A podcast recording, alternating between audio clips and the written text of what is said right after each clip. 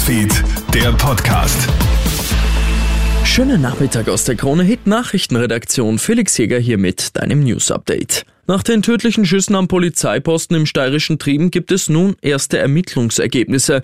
Ein 46-jähriger Polizeibeamter soll ja mit seiner Dienstwaffe seinen Vorgesetzten erschossen haben. Insgesamt vier Schüsse hat der Verdächtige abgegeben. Drei Kugeln haben das Opfer getroffen. Zur Schussabgabe soll der Beamte geständig sein. Das Motiv ist aber noch unklar. Die Polizeiinspektion in Trieben ist vorübergehend geschlossen. Die Kollegen und Angehörigen werden vor Ort psychologisch betreut, sagt Polizeisprecher Heimo Kohlbacher. Das Kriseninterventionsteam, die Polizei, Seelsorgerin, der Peer Support, der vom Innenministerium entsandt wird, hier wird versucht, so gut wie möglich zu unterstützen. Bundespräsident Alexander van der Bellen gibt FPÖ-Chef Herbert Kickel nicht zur Strafverfolgung frei.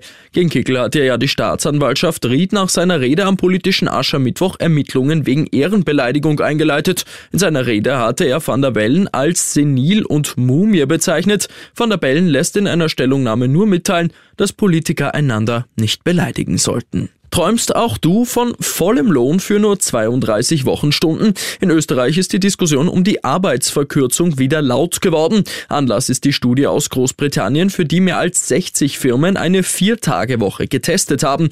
Die Ergebnisse waren beeindruckend. Die Mitarbeiter waren produktiver, zufriedener und weniger krank. 90 Prozent der Unternehmen, die an der Studie teilgenommen haben, wollen daher die 32-Stunden-Woche beibehalten. Auch in Österreich fordert die Gewerkschaft eine Arbeitszeitverkürzung. Verkürzung.